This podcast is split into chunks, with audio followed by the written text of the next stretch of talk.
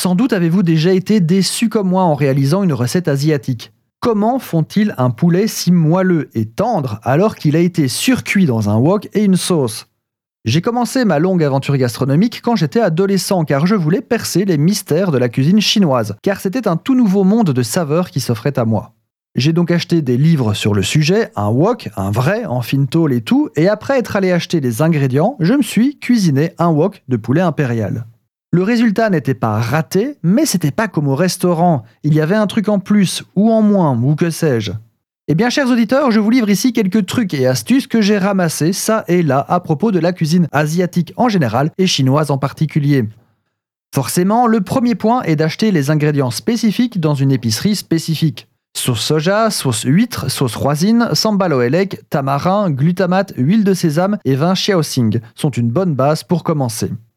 Là où le bas blesse, c'est souvent le wok. Un wok, un vrai, est une demi-sphère en très fine tôle munie d'une poignée ou deux. C'est tout. Il n'a certainement pas un fond plat, il n'a certainement pas de revêtement téflon antidérapant, et ça n'est certainement pas un appareil à poser au milieu de la table comme un appareil à raclette. Je vous vois. De plus, un wok, ça se travaille à la flamme vive. C'est ultra chaud, plus chaud que votre fourneau. Donc, votre recette au wok ne fait pas authentique car ça se cuit normalement très chaud et très vite. Et comme le fond n'est pas plat, vous savez facilement faire virevolter les ingrédients en permanence pour qu'ils n'accrochent pas. Et on fait ça avec une louche, s'il vous plaît. Un dernier secret, celui que vous attendez tous, c'est comment rendre la viande si moelleuse et tendre. Eh bien, il faut tout simplement la mariner au bicarbonate de soude avant de la cuire.